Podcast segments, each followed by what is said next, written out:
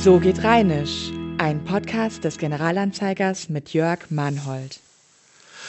Liebe Freunde der rheinischen Muttersprach, hier ist nach längerer Zeit mal wieder Jörg Mannhold vom Generalanzeiger mit unserem Podcast So geht Rheinisch.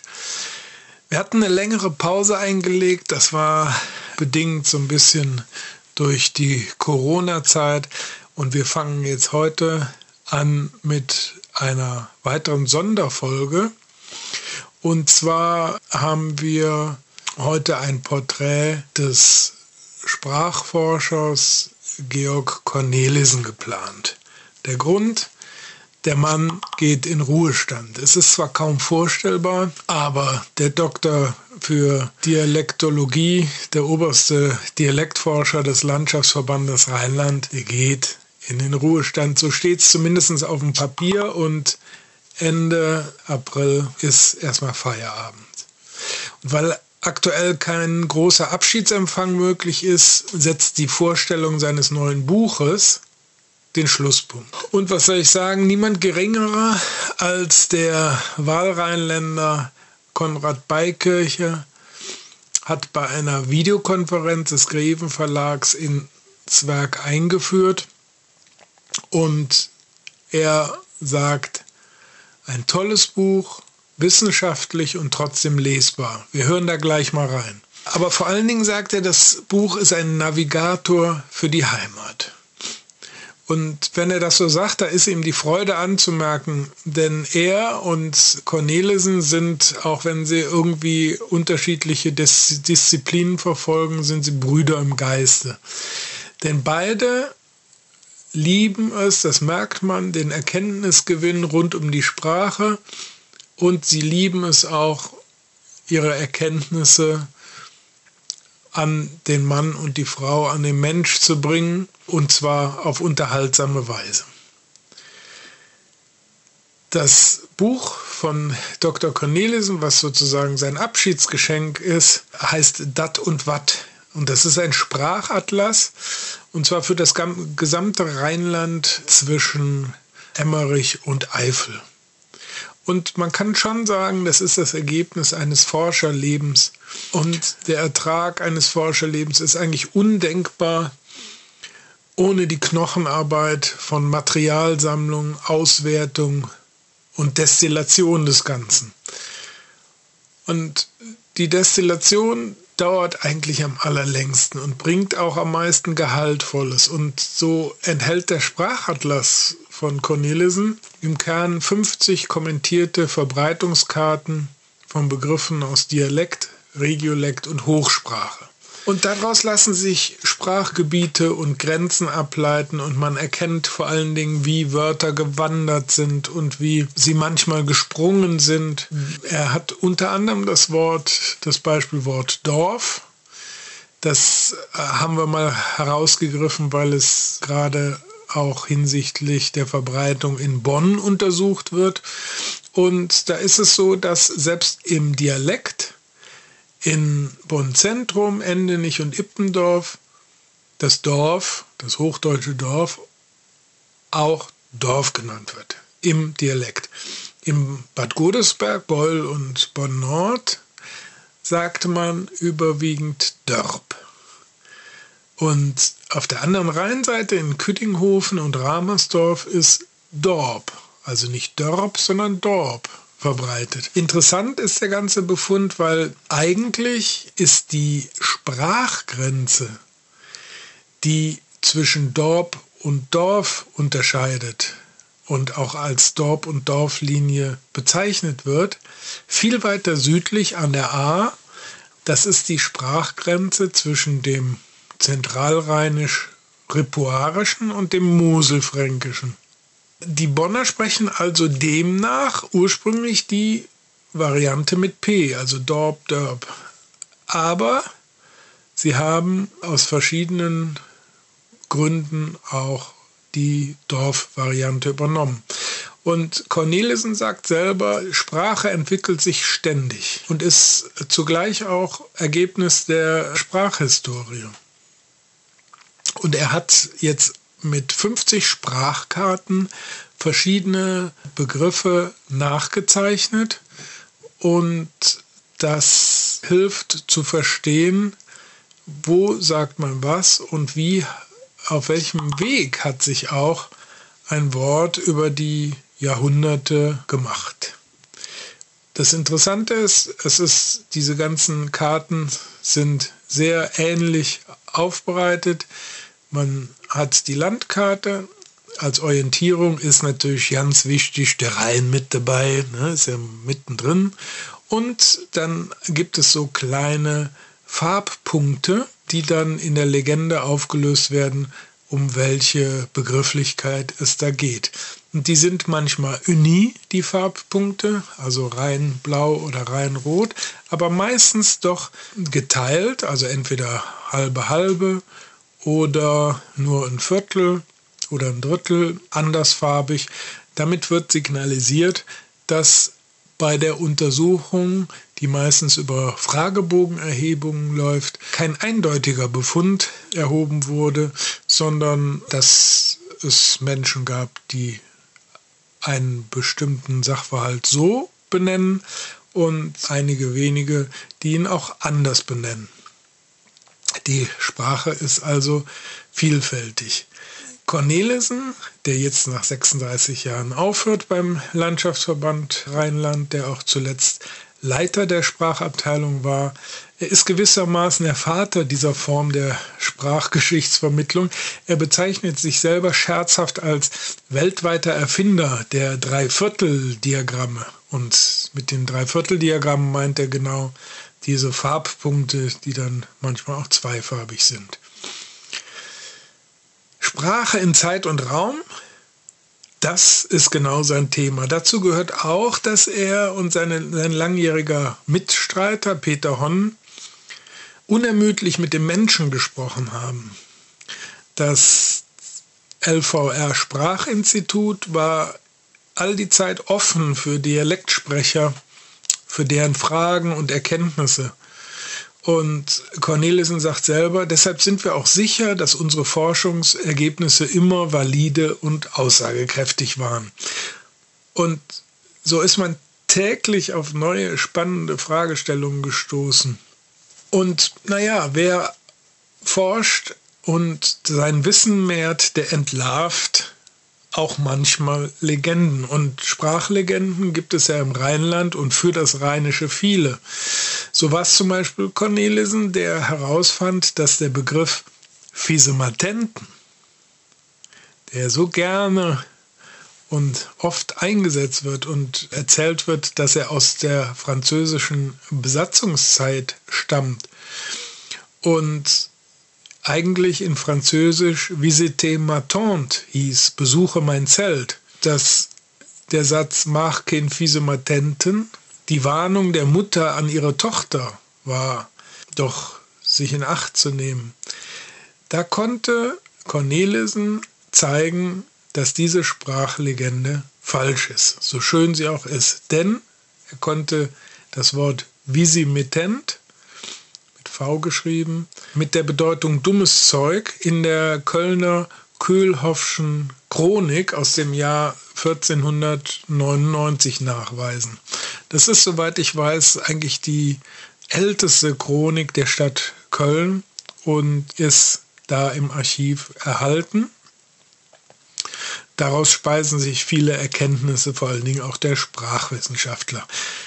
Dass er das gezeigt hat, ist zwar schade, um die schöne Geschichte, aber ein Gewinn für die Wahrheit.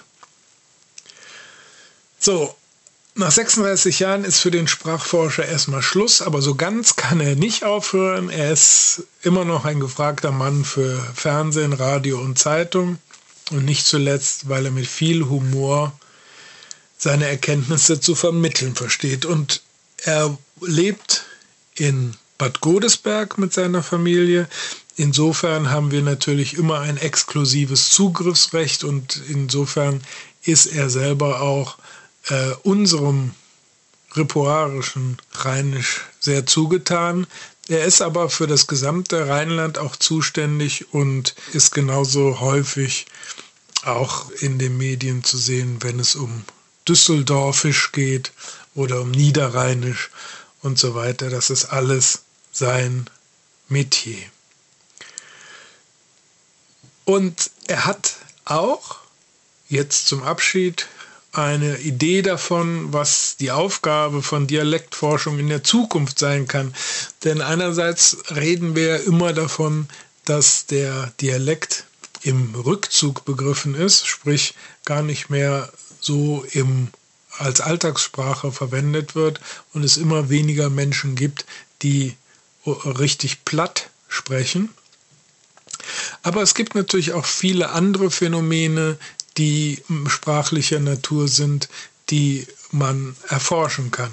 Und da ist unter anderem die Herkunft und Geschichte von Ortsnamen ganz interessant und vielleicht für viele noch interessanter die, die Entstehungsgeschichte der Familiennamen.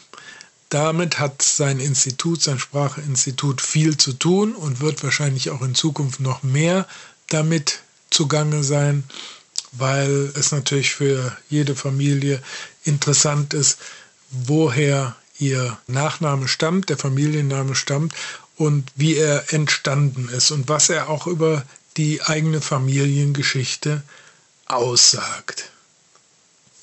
Momentan stand jetzt ist noch nicht klar, wer die Nachfolge von Cornelissen übernimmt. Die Gespräche laufen. Momentan ist es noch nicht so ganz klar. Mit einem Appell verabschiedet sich Dr. Cornelissen in den Ruhestand, nämlich mit einem Appell weiterhin zu versuchen, den Dialekt zu retten und zu pflegen. Und damit wendet er sich speziell an die mittlere Generation. Er hat das jetzt mal beziffert an die 40 bis 70-Jährigen, die den Dialekt gut verstehen, aber eigentlich nicht mehr selber als Alltagssprache benutzen. Das sind diejenigen, deren Eltern das Platt den Dialekt des Rheinisch tatsächlich noch täglich gesprochen haben, die mit dem Klang und der Bedeutung aufgewachsen sind, denen aber selber dieser die Nutzung ausgetrieben wurde, die also im Prinzip einen passiven Sprachschatz haben. Die können das alles verstehen, aber sind es eigentlich nicht gewohnt, es zu sprechen. Und da ist Cornelissen schon seit einiger Zeit mit der Werbetrommel unterwegs und möchte die Menschen animieren, das aus dem passiven in den aktiven Sprachschatz zu holen und sich wieder Gelegenheiten zu geben, um äh, das auch zu sprechen. Und das ist, kann man natürlich viele Gedanken haben, was da als Forum in Frage kommt. Er appelliert an eigentlich alle Institutionen, äh, die generell äh, mit dem Dialekt zu tun haben und die sich die Pflege des Dialektes auf die Fahnen geschrieben haben, die sieht er in der Pflicht, dafür zu sorgen, dass es auch Foren gibt für die Menschen, die sich eben nicht so ganz trauen, äh, im Dialekt zu sprechen, weil man ja auch immer mal wieder mit älteren Dialektsprechern konfrontiert ist, die sagen, oh, das ist aber nicht richtig ausgesprochen oder da sagen wir aber jetzt was ganz anderes zu und so weiter. Und äh, das äh, hält auch viele davon ab, in Dialekt zu sprechen. Aber wenn er gerettet werden soll, muss er gesprochen werden. Und er hat es nicht so gesagt, aber ich glaube, er selbst würde wahrscheinlich wenn er Zeit hat, als Motivator und Dozent für dieses Forum auch in Frage kommen. Ich habe zum Abschluss äh, ein Interview mit äh, Georg Cornelissen geführt. Das werde ich jetzt mal einspielen. Das ist ganz interessant. Äh, einen technischen Hinweis. Ich habe zwischendurch ein paar äh, Notizen gemacht auf meinem Laptop und deswegen klappert das ein bisschen im Hintergrund. Ich hoffe, es stört nicht allzu sehr. Und danach hören wir nochmal in die, äh, in die Pressekonferenz zur Vorstellung des Sprachatlasses Dat und Watt rein und hören dann unter anderem auch ein paar Sätze von Konrad Beikircher. Das werde ich jetzt so hintereinander reinschneiden. Bleiben Sie dran und hören Sie zu. Viel Spaß! Wie lange haben Sie sich professionell mit dem Dialekt beschäftigt? Ja, genau, 36 Jahre. Das kann man ja gut. Und nachdenken. immer hier im. Äh, ja, im Institut. Ja, wir ja? sind natürlich ja immer auf dem gleichen Dienstposten. so heißt okay. das ja immer. Ja. So, wir sind natürlich umgezogen. In diesem Haus musste ich mehrfach umziehen, leidvolle Erfahrungen, Umzug mit einem Büro mit ganz viel Krempel, ja. aber immer auf derselben Stelle.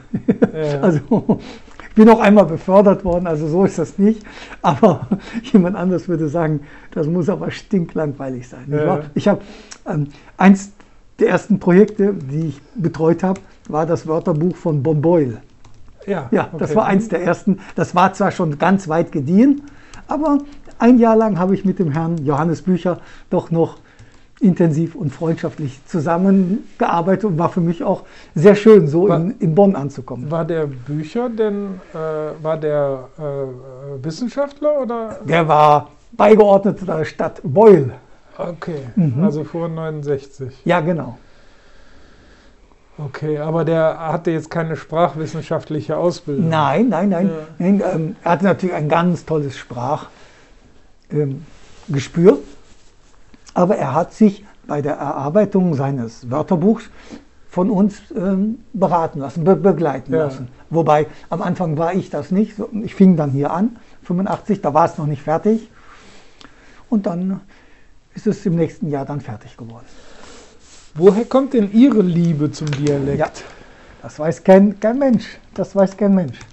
Also ich, ich auch, ich auch, nicht. nicht. Nein, ähm, ähm, ich höre mir auch gerne im Radio, im Fernsehen immer diese Fragen an.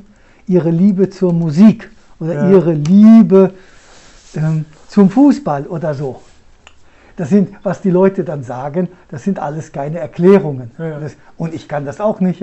Es, es geht ja dabei darum, worauf man abfährt, was einen antörnt, was einen anspricht. Das ist genau das richtige Wort. Ja. Und mich spricht Sprache ganz besonders an. Wobei nicht alle Sprachen.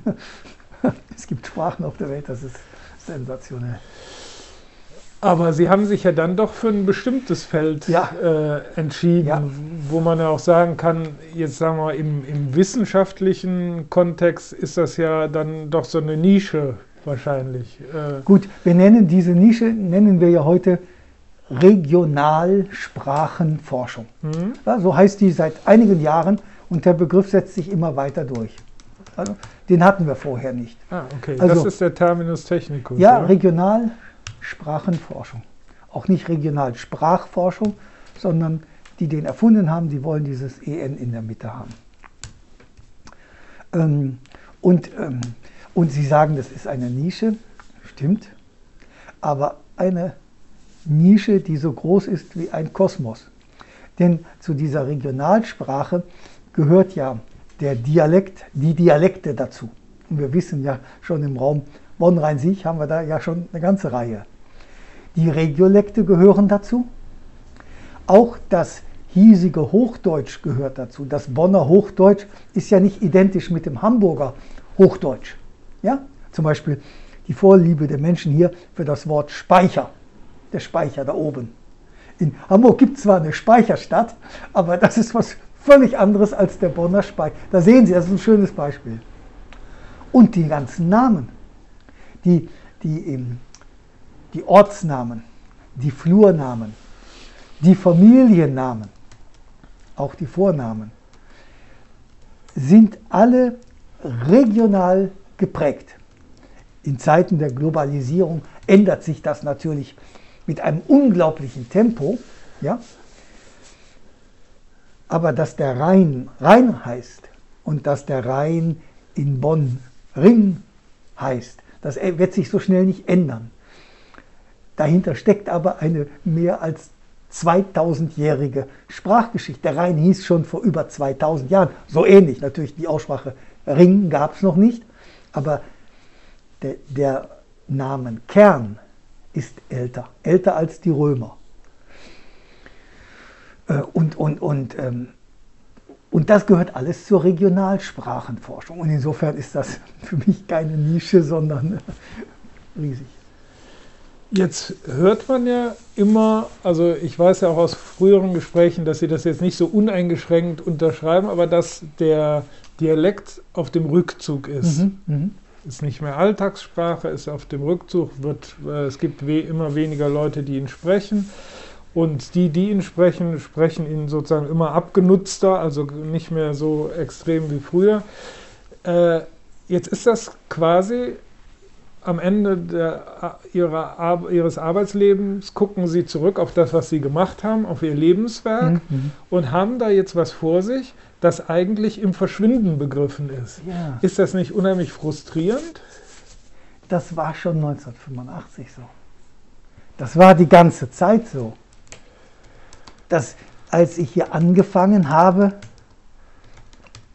hatte ich eine ziemlich klare Sicht auf, den, auf die tatsächliche Sprachsituation im Rheinland. Hatte ich so, zum Beispiel wohnte ich 1985, wohnte ich immerhin schon elf Jahre in Bonn.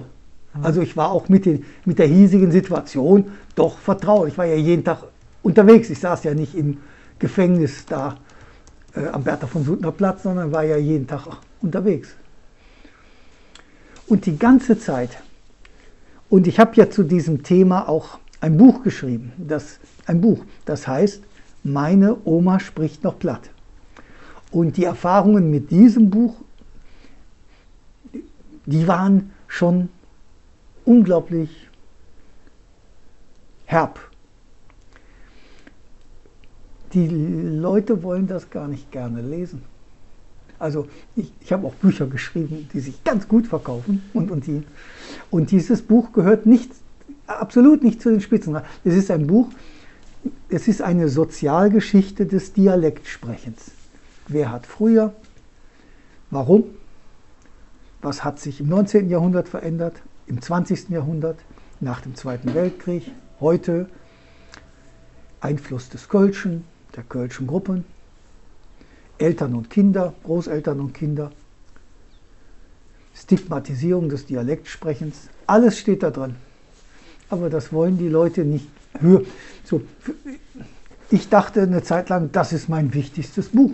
Denn ja. in, in 50 Jahren werden, werden vermutlich alle, die sich mit Dialekt beschäftigen im Rheinland, dieses Buch in die Hand nehmen, weil da alles drinsteht dann kriege ich das womöglich nicht mehr mit in 50 Jahren, aber ich gucke mir das von oben genau an. ähm, ähm, das ist tatsächlich eine, eine der einschneidenden Erfahrungen in meiner Arbeitszeit, tatsächlich. Das heißt, das, was Sie als Wissenschaftler als besonders wertvoll sehen, hat das Publikum jetzt so nicht gutiert, weil hm. Sie das nicht hören oder nichts davon hören wollen, dass ja. der Dialekt im Rückzug begriffen ist. Ja, es, es gibt, äh, manche müssen, mögen mir das verzeihen, äh, es gibt ein, ein sehr wichtiges Buch, in dem dieses Verhalten beschrieben wird. Das ist das Buch von Mitscherlich und Mitscherlich, die Unfähigkeit zu trauern. Und, ähm, und wir wissen, da geht es ja um den Zweiten Weltkrieg und um das alles, das weiß ich schon. Ähm, aber ähm, man könnte dieses Buch, meine Oma ist äh, spricht noch Blatt, könnte man auch als Trauerbegleitbuch nehmen. Also ähm, ich ja. glaube wirklich, dass viele ältere dialektsprechende Menschen traurig sind, dass es, dass sie oft ja gar keine Chance mehr haben, platt zu sprechen. Es gibt ja Leute, Leute, die, die warten einen ganzen Tag darauf, bis sie jemanden treffen, mit dem sie mal platt sprechen können, weil, weil das so selten geworden ist. Ja. Und ich, wenn, wenn ich so ein Mensch wäre, dann wäre ich todtraurig. Also wenn ich meine eigene Sprache nicht mehr nutzen könnte. Aber ich komme nochmal auf Ihr Lebenswerk. Hm, hm.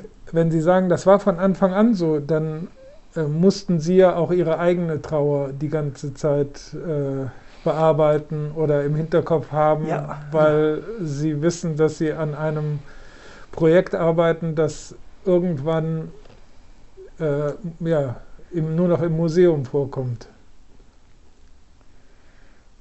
Gut, also diese Trauer entsteht bei Menschen, die selbst etwas verlieren. Ich verliere ja nicht jeden Dialekt, mit dem ich mich beschäftige. Und da- das, das geht nicht. Das ist nicht so. Ähm, aber ich kann mich in diese Situation, also ich kann mich da unheimlich gut reinversetzen. Eine ähnliche Situation erleben Menschen, ähm, die in ein anderes Sprachgebiet ziehen. Ja? Also ähm, die flüchten müssen, sagen wir mal, haben Arabisch als Muttersprache und kommen in Bonn aus und können erstmal sich kaum ausdrücken, brauchen Übersetzer, können ihre Gefühle gar nicht in Worte fassen. Ähm, und die, ich glaube, dass das, dass das ähnlich ist. Die, die Dialektsprecher wohnen vielleicht immer noch im selben Haus, in dem sie als Kind gewohnt haben, aber ihre Sprache verflüchtigt sich. Okay. Und bei den Flüchtlingen ist es eben so, dass man das Haus verlässt. Ähm,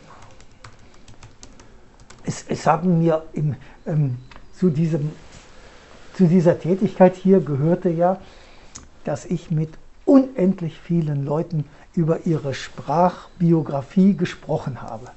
Auch natürlich viele haben mir was auf Fragebogen geschrieben und so, aber ich habe auch mit ganz vielen gesprochen. Und ganz oft wurde mir erzählt, äh, wurden mir Erlebnisse erzählt, wo man in der Fremde war und man hörte auf einmal jemanden mit dem gleichen Dialekt oder mit dem gleichen Akzent. Dann rennen die Leute dahin. Wo kommen Sie denn her? So. Und da löst ja die Sprache, löst ja im Inneren unheimlich viel aus. Und das muss auch hier jeden Tag passieren, in dem Zusammenhang, den wir gerade hatten. Ja? Ähm, ich glaube das. Die Leute, die Dialektsprecher heute, sprechen ja alle auch Hochdeutsch. Und insofern ist das eine andere, ist, ist der Verlust ja in gewisser Weise oder in Teilen kompensiert. Die sprechen ja mit ihren Kindern und Enkelkindern weiterhin und es gibt überhaupt kein Problem. Aber diese eine Sprache, die, die sie vielleicht besonders mögen, die kommt nicht mehr vor. Und das, das kann nicht die Menschen unberührt sein lassen. Das kann ich mir nicht vorstellen. Ja. Ja. Also Sie haben jetzt schon äh, relativ viel über die Gefühlsebene oder auch sogar Psychologie gesprochen mit Mit- Mitscherlich und so. Äh, das heißt, Sprache hat immer eine emotionale Ebene. Ich glaube nicht für alle Menschen. Ja? Ähm, nicht für alle Menschen. Es gibt eine Bezeichnung für die Leute, mit denen ich es beruflich zu tun hatte, zu denen Sie auch gehören. Das Wort heißt Sprachmenschen. Das ist, dieses Wort ist im Deutschen nicht sehr gebräuchlich. Manche haben es noch nie gehört. Das sind, ähm, ähm, das sind die, denen Sprache am Herzen liegt und bei denen Sprache Gefühle aus, äh, auslösen.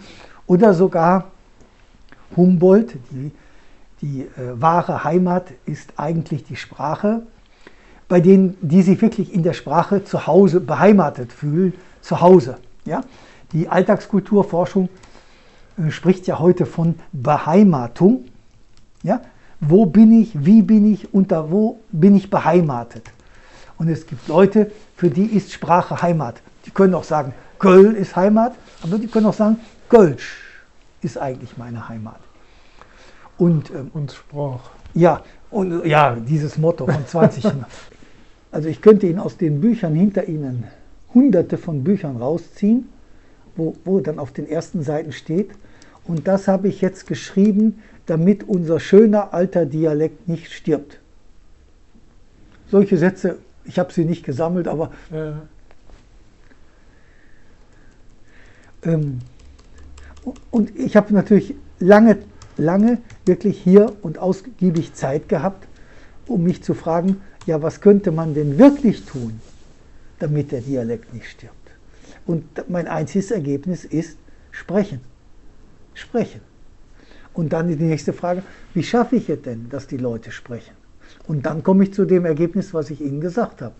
Wir brauchen jetzt die, die, die es vielleicht könnten. Ja, die, die, die älteren Leute, die sowieso Dialekt sprechen, die alleine können es nicht mehr. Also den Dialekt, weil, ja. denn, denn die haben ja als Eltern, haben die auf den Dialekt verzichtet, das ist ja klar. Die haben den Dialekt nicht an ihre Kinder weitergegeben. Deshalb sprechen die Kinder ja kein Platt. Also müssen wir es anders, auf anderem Wege versuchen. Und, und Literatur alleine bringt nichts. Die Kölschen Lieder sind ganz toll, kann man ganz toll mitsingen, ganz tolle Musik, ist alles klar.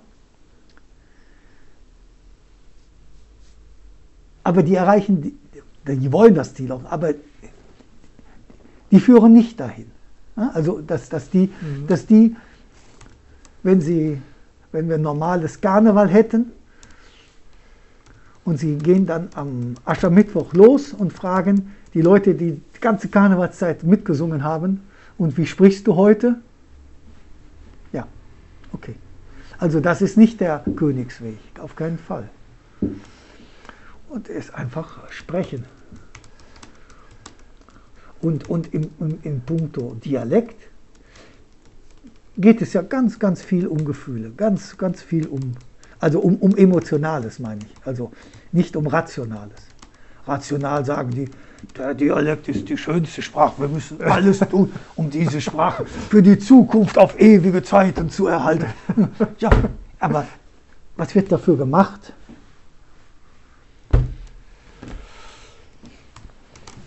Ich glaube, das müssen wir so stehen lassen. Ja. So, das war das Interview mit Dr. Georg Cornelissen dem Leiter der Sprachforschungsabteilung des Landschaftsverbandes Rheinland, der Ende April in den Ruhestand geht. Und ich selber ähm, sehe das mit einem weinenden Auge, weil er wirklich ein ganz, ganz großes Talent hat, sein Wissen an den Mann und an die Frau zu bringen. Er hat, äh, wenn er wer ihn mal auf der Bühne erlebt hat, wird das bestätigen. Er ist ein echtes Unterhaltungstalent und äh, kann, bringt die Freude über die Sprache und über das Wissen äh, über den Dialekt wunderbar zum Ausdruck.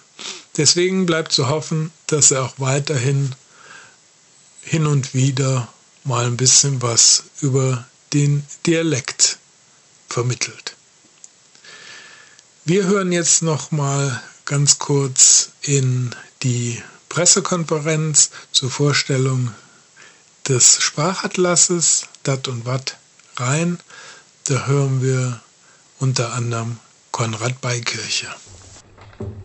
Tja, jetzt wäre ich dran, ja? Ja, ja, ich wollte es doch nochmal bestätigt haben. Ich bin ja ehemaliger Beamter, da tut man nichts aus freien Stücken oder was. oh, ich freue mich, dass Sie dabei sind, sowohl hier körperlich, physisch quasi, äh, wie auch äh, an den Volksempfängern, wie Kabarettisten immer gerne sagen, äh, und dass Sie der Vorstellung dieses Buches beiwohnen. Das finde ich ganz toll, weil es ist ein tolles Buch. Erstmal zum Buch selbst. Sie sehen, es ist hervorragend gemacht, es ist äh, unverlierbar, weil das liegt an der Farbe. Das Buch siehst du überall.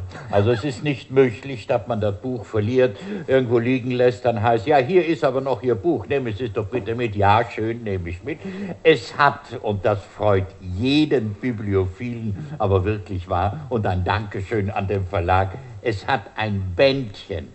Das Bändchen ist das Abzeichen für ein gutes Buch. Das Bändchen ist was Tolles, kostet, wenn man die Verleger fragt, ein Heidengeld, das Bändchen. Aber es ist praktisch, es ist schön. Man kann das Bändchen reintun an die Stelle, wo man aufgehört äh, hat zu lesen. Und wenn man das Buch in der Hand hat, ist Aufhören zu lesen erst am Ende weil bis dahin werden Sie lesen. Das schwöre ich Ihnen, wenn Sie auch nur eine Kleinigkeit, ein Quäntchen äh, Gefühl für oder Liebe zur Sprache haben. Nun ist das, sehr geehrter Herr Doktor, äh, schön, also Herr Doktor finde ich sehr schön. Nicht? Aber, ich auch. Ja, ich auch. Das, wunderbar, ja. Also, sehr geehrter Herr Dr. Cornelissen, das ist ein Buch, äh, das, ja, eine ganze Reihe von Eigenschaften aufweist. Die erste, fange ich mal damit an, es ist ein wissenschaftliches Buch, das man trotzdem lesen kann. Und das ist bei uns, äh, wo man Deutsch spricht, eine unglaubliche Ausnahme. Äh, in Deutschland und im deutschen Sprachraum äh, ist es verböhnt bei Wissenschaftlern, verständlich zu schreiben absolut verböhnt, das geht nicht. Ich weiß noch, das äh, erinnere mich an ein Gutachten, da war ich beim Strafprozess und äh, ganz junger Psychologe und hatte dem Richter erklärt, ja, aber da kann man ja nichts anderes erwarten bei dem jungen Mann, bei dieser unglaublich geringen Frustrationstoleranz. Ich dachte, ich habe mich hervorragend ausgedrückt. Ne? Der Richter guckt mich an wie ein Auto äh, und äh, ich will nicht sagen, seitdem äh, habe ich mir ja auf, den, auf die oberste Liste oder an erster Stelle auf die Liste geschrieben, bitte bleib verständlich. Es ist ja eigentlich eine normale Forderung, auch an die Wissenschaft verständlich zu bleiben. Und äh, der große Erfolg der ganzen Serien, die wir haben, wissenschaftlichen Serien und Lesch, Leschs Kosmos und wie sie alle heißen, der liegt ja genau darin, dass es zum Glück immer mal wieder Menschen gibt, die übersetzen können, äh, ist hier nicht nötig. Georg Cornelissen ist ein Wissenschaftler und Autor, der mit Griemeln, mit Lachfältchen, in verständlichem Deutsch, in spannendem Deutsch, in unterhaltsamem Deutsch uns in die ja, soll man sagen, Abgründe der Sprache und der Herkunft der Wörter, aber nicht nur das, äh, führen kann. Das finde ich eine herausragende Eigenschaft von ihm. So macht Wissenschaft Spaß. Dieses Buch können Sie einfach so lesen. Da müssen Sie auf keine Volkshochschule gehen oder die Akademie für Dingenskirchen oder so, ne, um mal. Gut, also wo waren wir dran, wie der Rheinländer gerne sagt? Äh, dat und wat. Das Buch ist aber obendrein etwas, was, äh, finde ich, faszinierend ist. Es ist ein Sprachatlas. Äh, es ist ein Sprachatlas, der äh, anhand einer riesigen Reihe von Wörtern zeigt, wo man wie was ausspricht. Jetzt können Sie sagen, ja Gott, ja und. Ne? Hauptsache, ich habe ein äh, Ausfahrtsschild äh, nach Köln-Nippes äh, und da weiß ich, da muss ich ja raus oder so. Oder bin ich schon in der Eifel oder so. Nein, Sprachatlas ist mehr. Es ist, möchte ich jetzt mal so sagen, bisschen vielleicht übertrieben, aber meinem Gefühl, meiner Liebe zur Sprache absolut entsprechend. Es ist ein Muss. Es ist ein Muss, dass jeder, der rheinisch denkt jetzt in diesem Fall, der rheinisch fühlt und nicht nur täterämäßig, sondern wirklich rheinisch fühlt, dass der haben muss. Es ist nämlich ein Stück Heimatbeschreibung. Und das ist ein ganz, ganz wichtiger Punkt bei einem Buch zum Angucken. Äh, es ist Sprache zum Angucken. Es ist ein, äh, ein Stück Heimat insofern als Dialekt, aber auch Regiolekte, dem, dem, äh, ja, die Funktion haben, jemandem ein Wir-Gefühl zu geben, jemandem ein Zugehörigkeitsgefühl zu geben. Wenn ich, äh, wenn ich, sagen wir mal, in, in, äh, sagen möchte, es gibt Menschen, äh, und äh, im Rheinischen täte ich sagen, es gibt Menschen. Es gibt Menschen, da weiß jeder Rheinland-Kenner, also Ihnen brauche ich da ja nichts zu sagen? Äh, aha, das ist Kölsch. Wenn ich aber sage, et jedem Münche, ist das altes Bönsch. Äh, und wenn jemand kommt und zu einem Bonner sagt, et jedem Münche, und wenn er das Glück hat, dass der Bonner Dialekt spricht, dann fühlt er sich direkt zugehörig.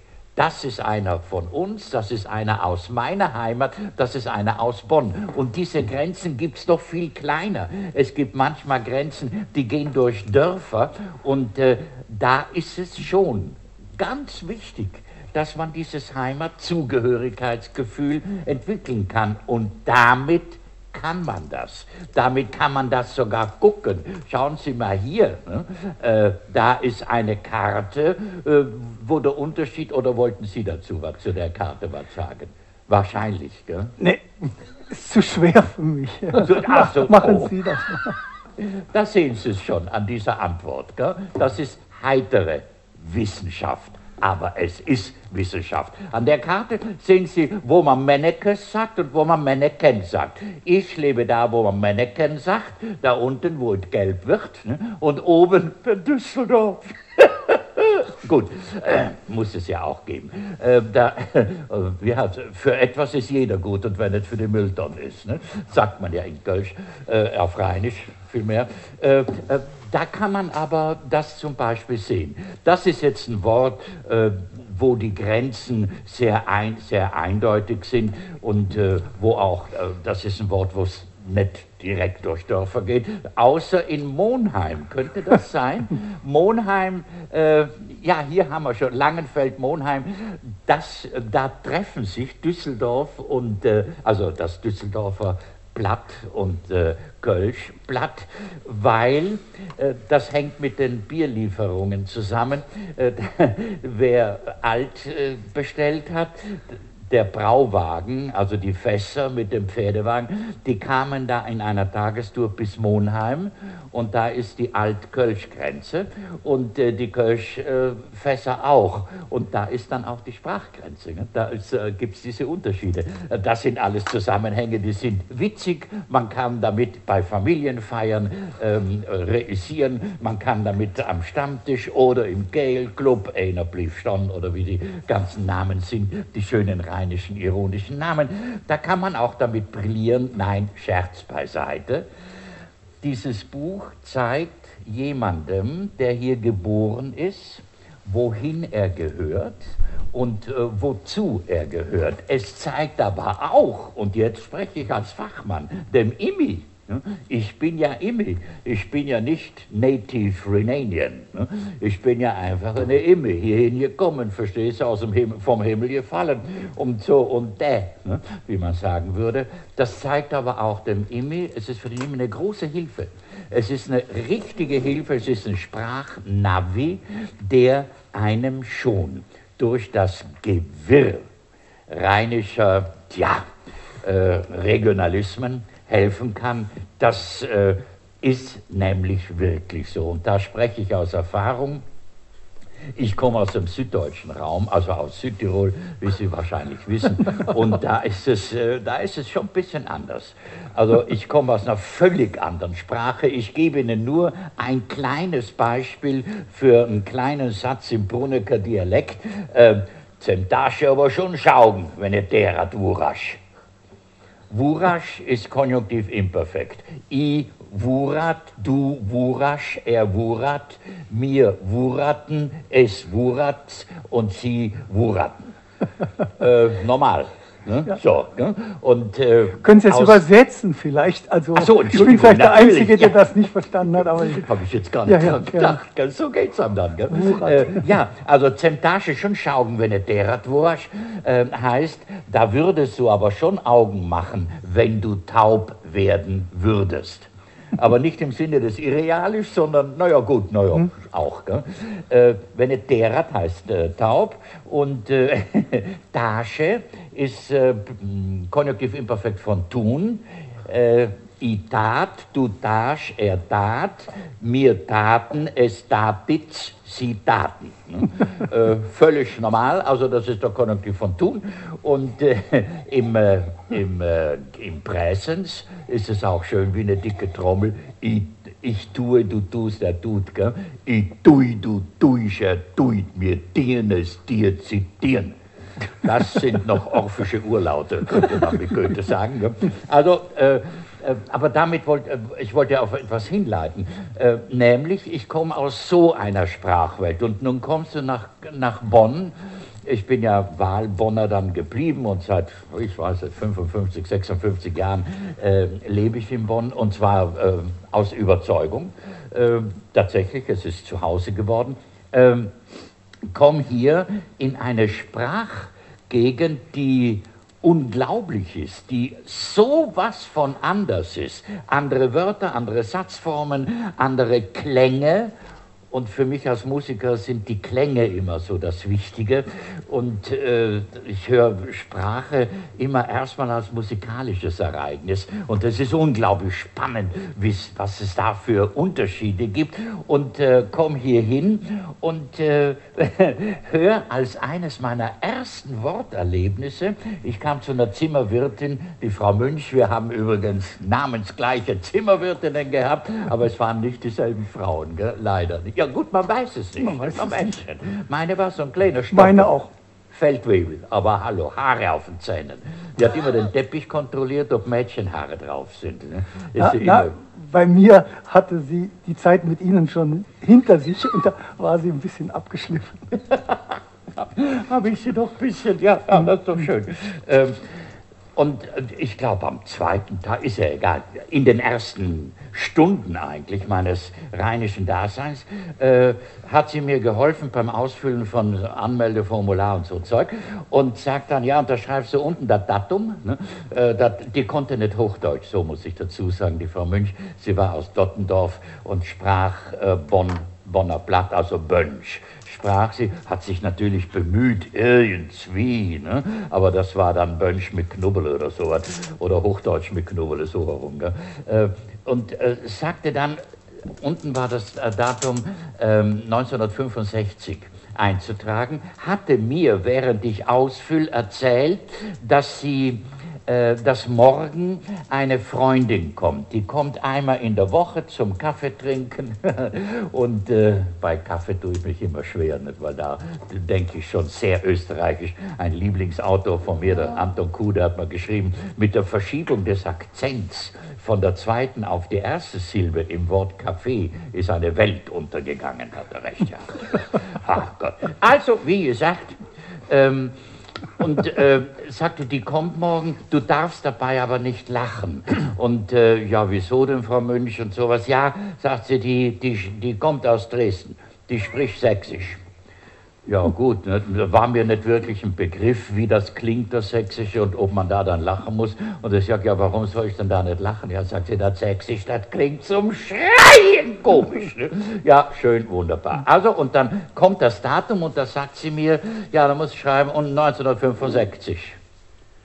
Und jetzt dachte ich mir, ich kenne keine Sprache, äh, wo ein Eigenschaftswort regionaler Herkunft, sächsisch, ja, äh, gleich klänge wie die Zahl 60. Das kann nicht sein. Und ich habe sie dann gebeten, können Sie mir das nochmal sagen, dass ich das vom Klang her irgendwie, ähm, wo, irgendwo muss der Unterschied sein. Und sagen Sie doch mal, woher kommt die Frau? Ja, die kommt aus Sachsen. Nee, äh, was spricht die? Die spricht Sächsisch. Sagen Sie es doch zwei, dreimal, sage ich. Ja, Sächsisch, Sächsisch, Sächsisch. Ja, schön. Ne? Und die Zahl 60? Ja, sagt sie 60. Das muss ich auch bitte nochmal hören. 60, 60, 60. Da ist ein Päuschen drin. 60. Ne? Das vermisse ich, wenn ich kritisch anmerken habe. Natürlich im Sprachatlas. Ne? Also die zweite Auflage. Bäuschen. Ja, zweite Auflage. Zweite machen, Auflage. Buch, machen Sie ein Buch über die Bäuschen. Die machen wir zwei Leerseiten rein. ja, super, wunderbar. Versprochen. Ja. Mhm. Beim Wort Zahlwort sächsisch ist das so auszusprechen, sächsisch. Also man könnte es bildlich jetzt sagen, S-E-C-K oder ja, SE muss man das sagen. S-E-C-K, Bäuschen, Z-I-S-C-H, sich. Ne? Und das Sächsische spricht sich fließend, Sächsisch. Ne? Die spricht Sächsisch.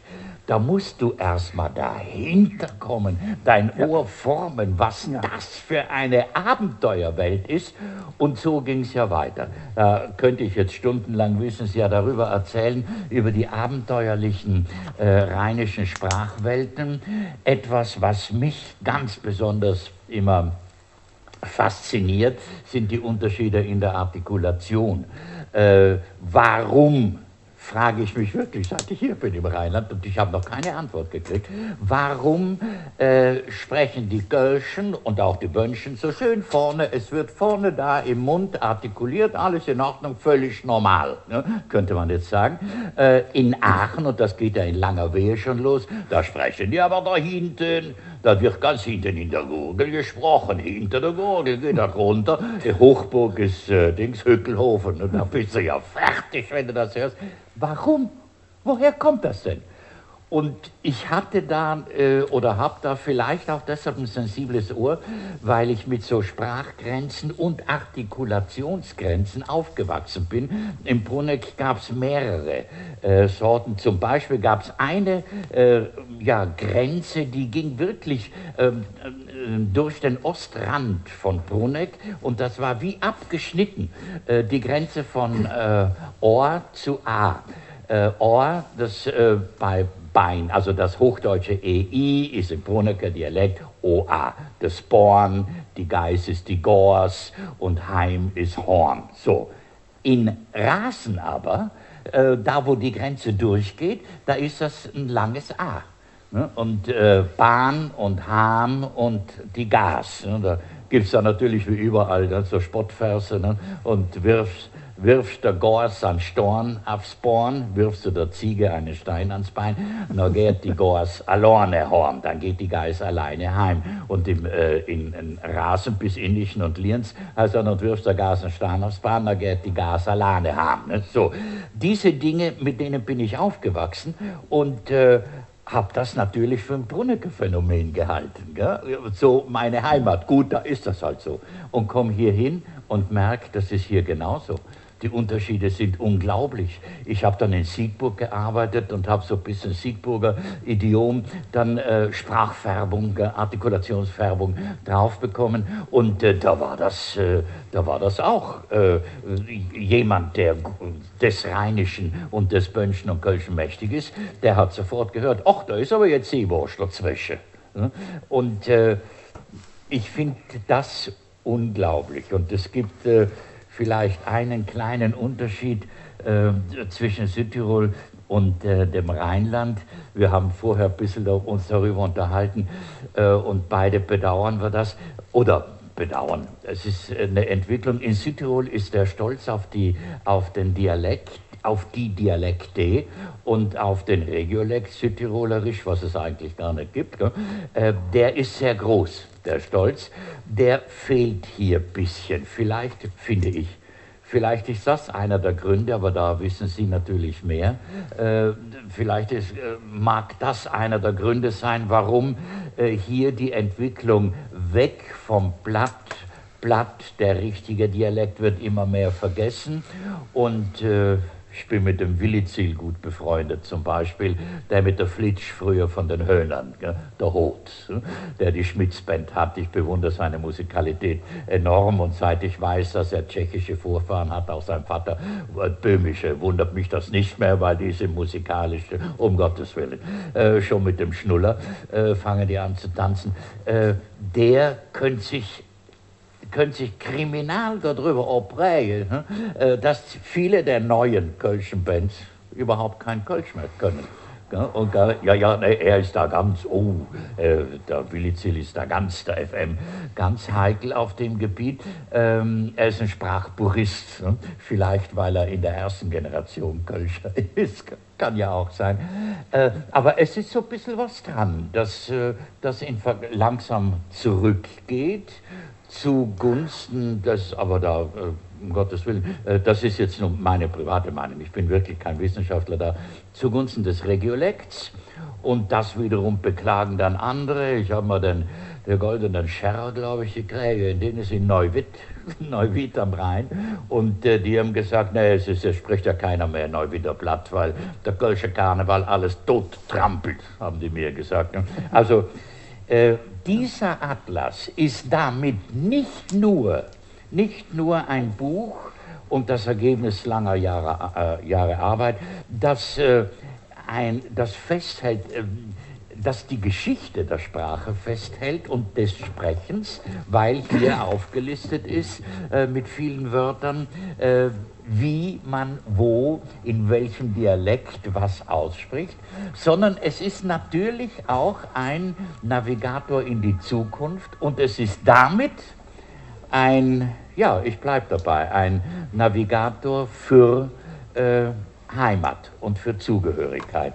Und das finde ich, da bin ich ganz konservativ, das finde ich ist heute wichtiger denn je und deshalb sage ich, mit großem Respekt, wirklich mit großem Respekt. Lieber Dr. Georg Cornelissen, da haben Sie etwas ganz Großartiges für uns gemacht. Danke. Ja, damit übergebe ich das Wort natürlich. Dann übernehme ich das Wort. Vielen Dank, vielen Dank. Ich könnte auf unheimlich viele Einzelheiten eingehen jetzt von Ihnen. Das geht, das geht nicht. Ne? Was mir Spaß gemacht hat, wenn Sie, wenn Sie ähm, spontan sprechen, dass das schon sehr rheinisch krieg, äh, klingt, wenn Sie so Wendungen gebrauchen wie guckt mich an wie ein Auto oder wo waren wir dran? Also dieses, dieses woran waren wir wird in ganz Deutschland anders ja zerteilt und nur wir Rheinländer sagen und auch die, auch die Westfalen, wo waren wir dran? Das klingt sehr gut. Und so ein, Wort, so ein Wort wie Teterete-mäßig muss ich mir auch merken. Also ich bin ja jetzt am Ende meiner, meiner Spracherhebungen mit Sprachfragebogen, wie sie hier ja für den Atlas auch zugrunde liegen, so ähm, angekommen. Ich scheide ja in zwei Wochen aus dem aktiven Dienst auf und auch nach dem, was Herr Beikircher gesagt hat, schäme ich mich nicht, dass ich als Beamter ausscheide. Und womöglich lege ich dann den Griffel noch nicht mal aus der Hand, während Sie gesagt haben, der legt den schon im Dienst aus der Hand. Okay, ich nehme den Griffel mit nach Hause, kann ich Ihnen garantieren. Aber die Fragebogen werde ich nicht mehr so machen können. Okay. Äh, worauf ich auch nicht eingehen kann, was ganz wichtiger Punkt, Sie sagen, in Südtirol sind die Menschen stolz auf ihren Dialekt. Ja. Natürlich. Wenn man stolz ist auf die eigene Sprache, dann spricht man sie auch. Und wenn man nicht stolz ist, wenn man sich so im Rheinland gibt es viele Leute, die schämen sich für die eigene Sprache, auch wenn sie in ihrem Programm guten Zulauf haben. Es gibt viele, die sich schämen der ja. eigenen Sprache und das ist für jeden, für jede Sprache der Tod. Also da gibt es den Satz, Kind sprich ordentlich. Genau, ja? genau. Unglaublich. Ja. Ordentlich ist nicht platt. Ja. Ich greife noch einen Punkt auf, äh, hätte ich eigentlich am Ende sagen können, aber habe ich noch gut in Erinnerung. Sie sagten, Sie als IMI, als IMI, wie orientiert sich ein IMI am neuen Wohnort? Ja, und ich finde dieses Buch, es kostet zwar 28 Euro, aber vielleicht kann der Verlag ein bisschen in dem besonderen Fall, auf den ich jetzt komme, mit dem Preis runtergehen. Das wäre an sich das ideale Pflichtgeschenk für jeden Neubürger. Also, ja, wenn, der, wenn der sich anmeldet in Bonn ist es mit dem Anmelden um Einwohnermeldeamt ziemlich schwierig, dauert lange. Da könnte man dem das Buch am Anfang geben, dann hat er es schon halb durch, bis er dran ist. Ja. aber das der wäre. Tom -Tom. Ja, ja, das wäre aber wirklich.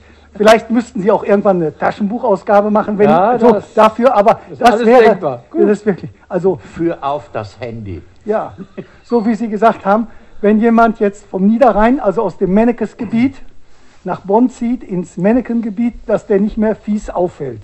Dafür ist der Atlas hm, wirklich ideal.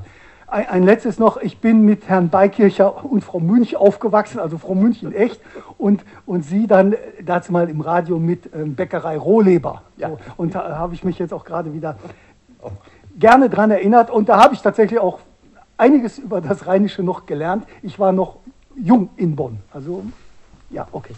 So kam das äh, zustande. Der Atlas in drei Minuten, vier Minuten, fünf Minuten, zehn Minuten. Der Atlas. Ja, besonders an ihm, wie man heute auf Neudeutsch sagte, besonnen. Hm? Hat, ja. Früher hat man gesagt, er hat was Besonderes. Heute ja. ist, sagt man, er ist, er ist besonders. Ja. Das ist Neudeutsch, habe ich aber übernommen.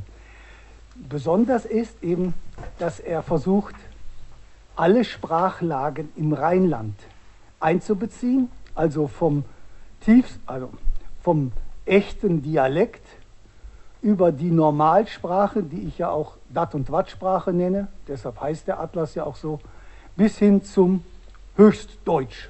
Natürlich sind es nur 50 Karten, aber trotzdem wird dieser, dieses, dieser Bogen gespannt. Und besonders ist auch, dass ich durch Parallele, durch Kontrastkarten zu zeigen versuche, wie diese Sprachlagen zusammenhängen. Also was aus der einen Lage, dem Dialekt, in den Regiolekt übernommen wird, was aus dem Regiolekt ins Hochdeutsche übernommen wird und wie das Hochdeutsche den Regiolekt prägt und wie das Hochdeutsche auch den Dialekt prägt. Ich habe hier einige Kartenserien in diesem Buch, da kann man das mal sehen. Das können Sie bis jetzt nicht in vielen anderen Büchern Deutschlands gucken, vielleicht sogar in gar keinem.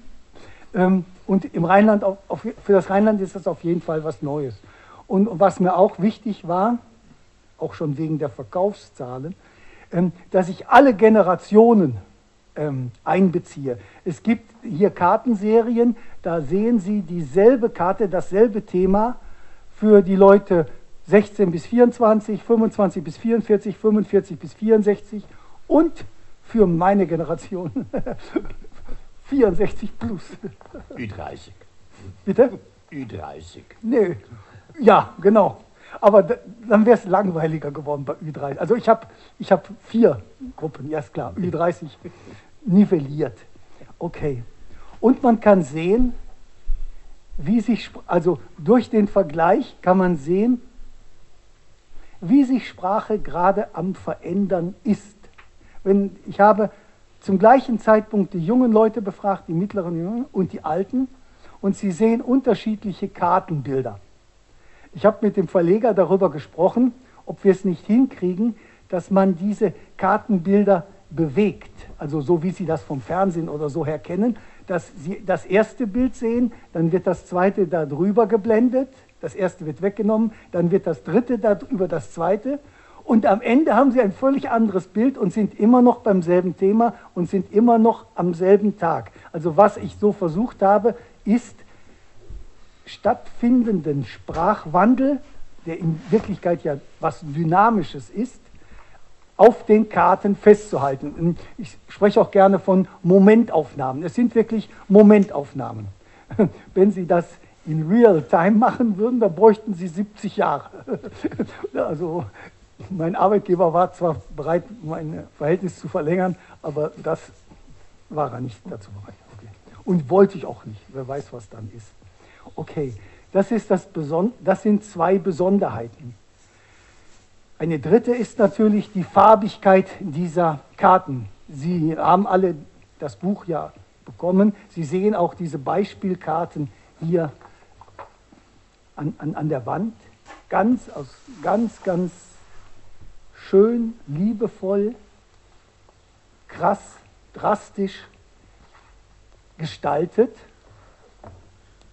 Und die Farbigkeit war mir auch deshalb wichtig. Puh, ja gut, ich gehe jetzt ein bisschen in, in den Inhalt. Äh, noch ein bisschen. Ich bin möglicherweise weltweit der Erfinder des Dreiviertel, des Dreiviertel-Diagramms. Okay, das ist halb scherzhaft. Also, Sie sehen hier den äh, Heimatort des Verlegers, Herrn von Herrn von Melis, Krefeld. Und auf dieser Karte, Sie können das glaube ich auch von hinten erkennen, und Sie sehen, für Krefeld gibt es ein Diagramm, das ist farblich unterteilt. Zwei Farben, rot für Mennekes und gelb für Menneken. Wie ist das, und das ist mir sehr wichtig. wir müssen noch auf das, für manche ist das das Ober, Oberthema, wir müssen gleich noch auf die Sprachgrenzen kommen. Sie haben ja auch, hm, auch sehr schön über Sprachgrenzen ähm, gesprochen und ich muss dann gleich noch einiges an Essig in den Wein schütten. Hm? Wo ich habe gefragt, Sie in Krefeld, wie nennen Sie, was benutzen Sie als Mehrzahlform von Menneken? Menneken, das Wort kennen im Rheinland eigentlich fast alle. Menneken ist ja die Verkleinerungsform von Mann. Hier im roten Gebiet wird auch ein kleiner Mann, also sagen wir mal unter 1,60, durchaus als Menneken bezeichnet. Das ist im Rheinland unmöglich. Im Rheinland ist das ein Menschen. Manneken ist also ein Wort, was hier entstanden ist. Manche denken, das kommt aus Brüssel, Manneken, das ist zwar vergleichbar, aber Manneken, da haben wir ein Patent drauf. Und dieses Wort Manneken haben wir exportiert. Das ist aus Sicht des Niederrheiners wirklich eine Leistung. Weil wir haben am Niederrhein, ich komme vom Niederrhein, das merken Sie dann schon. Ich, wir haben am Niederrhein unheimlich viele Könnwörter. Ein bisschen ist ein bisschen, gibt es auch eine Karte im, im ein, Freu, ein Fräuchen ist ein Freuken. Ein, ein Auto, das kein SUV ist, ist ein Euteken. Und wenn Öpperken und Ömmerken im Euteken sitzen, dann wird es manchmal ein bisschen eng. Gut. Das sind alles Formen, die hat das südliche Rheinland nicht angenommen. Die Grenze für all das haben wir hier eingezeichnet. Das ist diese weltberühmte Benrather Linie. Herr Beikircher meint ja auch, dass die schon für, für Altbier ein Problem darstellt. Aber es ist, die gibt es wirklich. Aber die Rheinländer haben unser, unser Wort Menneken doch übernommen als Bezeichnung für eine kleine Spielfigur. Also Jungs, Mädchen auch, spielen mit in Bonn mit Menneken. Am Niederrhein spielen die mit Mennekes. Und ich bin auf die Idee gekommen, auf, auf einem Fragebogen mal danach zu fragen, weil ich wusste, ich wohne in Bonn, das ist dann wieder ein Standortvorteil, dass man das niederrheinische Menneken für die Figur in Bonn auch kennt. Bin ich, hm, hört man. Okay, habe ich danach gefragt. Und das, in dem und das Ergebnis sehen Sie auf dieser Karte. Das hätte kein Mensch vorhersehen können. Dass man sich, also die Rheinländer haben das Können übernommen aber, sie, aber als Singularform, als, Einfall, als Einzahlform. Und sie wussten nicht, welche Pluralform zu Menneken gehört. Also zu Menneken gehört ganz klar Mennekes, ganz klar. Aber das ist nicht bis ins südliche Rheinland vorgedrungen. Und was hat man gemacht? Ja, man könnte sagen, es lag doch auf der Hand. Ja gut, muss man aber erstmal äh, ans Tageslicht befördern. Man hat sich am Hochdeutschen orientiert. Im Hochdeutschen sagen wir ein Männchen, zwei Männchen. Also Singular und Plural ist identisch. Und dann hat man diese Regel aus dem Hochdeutschen in den Regiolekt transportiert, also alles ohne Volkshochschule und so, aber wie auf Kommando. Und die Karten zeigen ja, dass ganz vieles wie auf Kommando passiert, ohne dass irgendjemand einen Befehl gegeben hat. Das ist, das ist mit das spannendste Ergebnis dieser Karten. Okay, und dann hat man sich für den Plural Manneken entschieden, das ist gelb auf dieser Karte. Und dann haben Sie die Karten, alle Karten in diesem Buch sind Bilder, von denen ich hoffe, dass sie sich einprägen. Also dass man, wenn man das Buch zumacht und ich frage dann die Leserin, und wie sah die Mennekes-Karte aus, dass die sagt, oben rot, unten gelb. Also Mennekes, Menneken. Das möchte ich, dass das hängen bleibt. Das ist so, in, im schulischen Terminus ist das eine gute Vier. Aber um eine bessere Note zu bekommen, muss man sie jetzt auch, jetzt komme ich auf Krefeld zurück, nicht, dass Sie denken, ich hätte meinen roten Faden verloren. Haben Sie das? So ist mein, mein Atlas auch strukturiert. Es gibt, es gibt ganz oft eine, eine Ebene, die jeder versteht und eine, die, hm, und Krefeld ist die Samt- und Seidenstadt. Und der rote Faden, das ist eine unglaublich, aber hat nicht jeder. Okay. Fragen Sie mich jetzt bitte nicht nach Solingen. Da geht's, das ist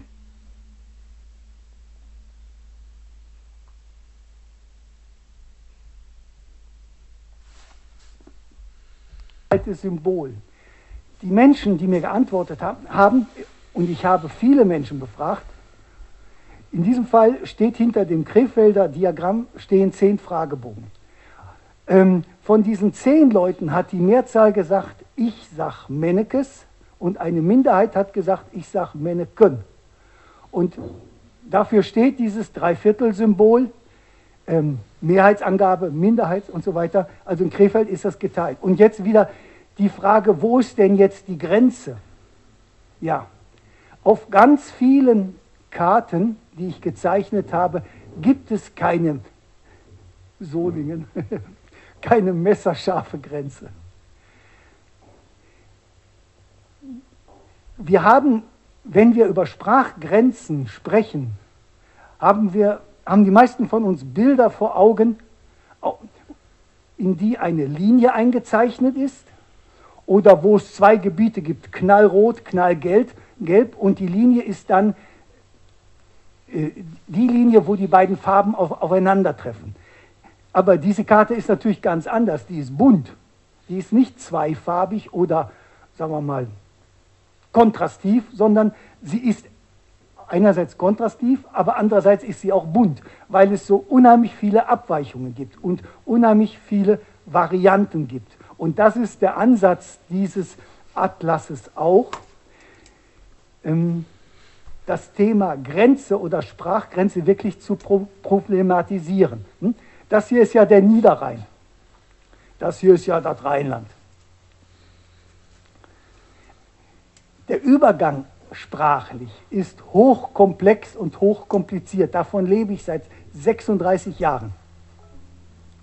Und ich habe sogar schon mal, es gibt Fotos, da zeige ich diese Linie in Düssel, äh, sie ist bei Düsseldorf-Benrath, die Nordgrenze von, zeige, wo die Linie auf, auf den Rhein trifft. Das habe ich mal mit dem Zentimetermaß ausgemessen. Das, und das stimmt auch.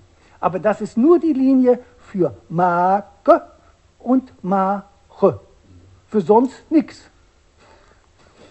Für andere Wörter müssen Sie andere Linien suchen oder Sie kommen wieder auf solche ähm, variierenden Symbole. Und das ist eine der Botschaften in diesem Atlas.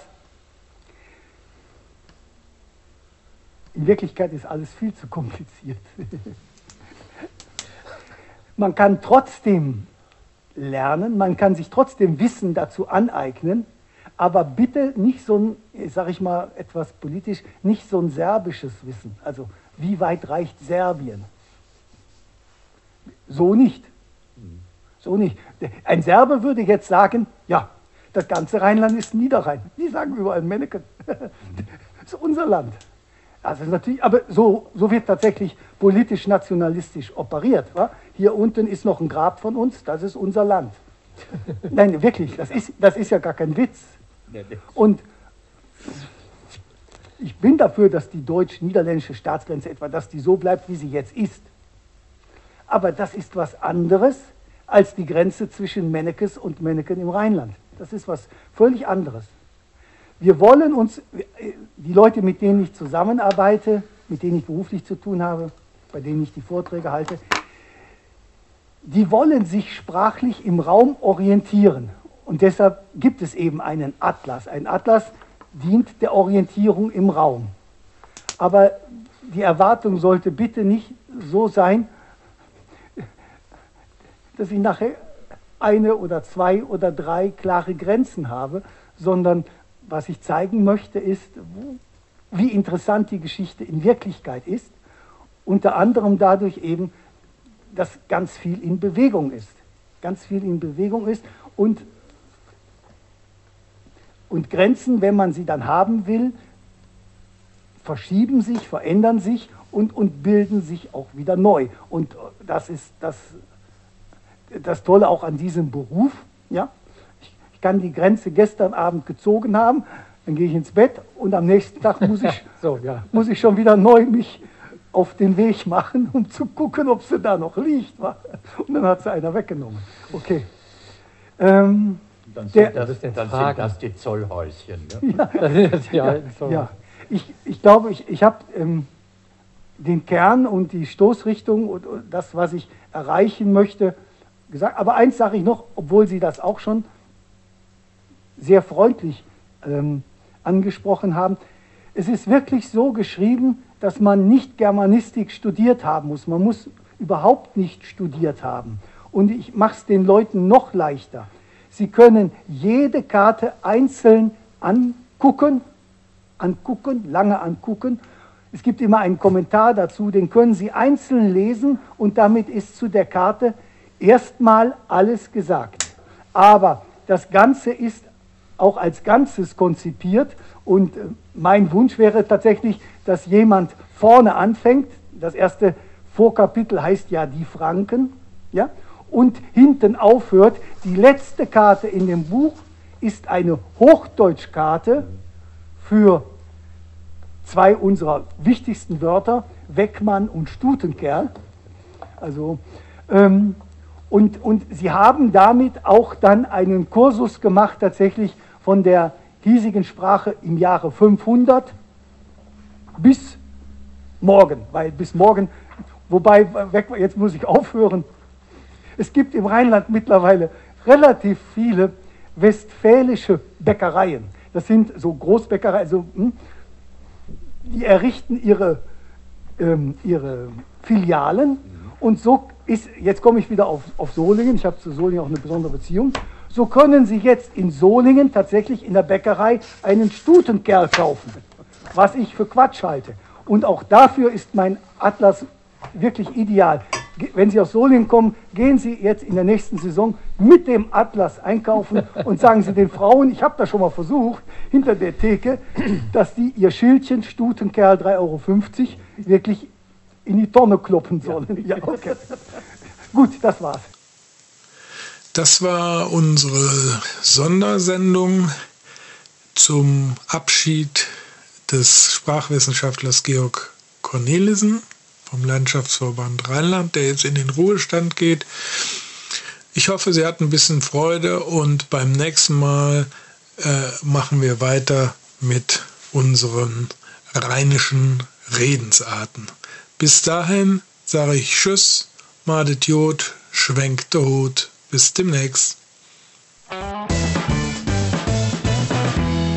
Das war So geht Rheinisch, der GA-Podcast zur rheinischen Alltagssprache.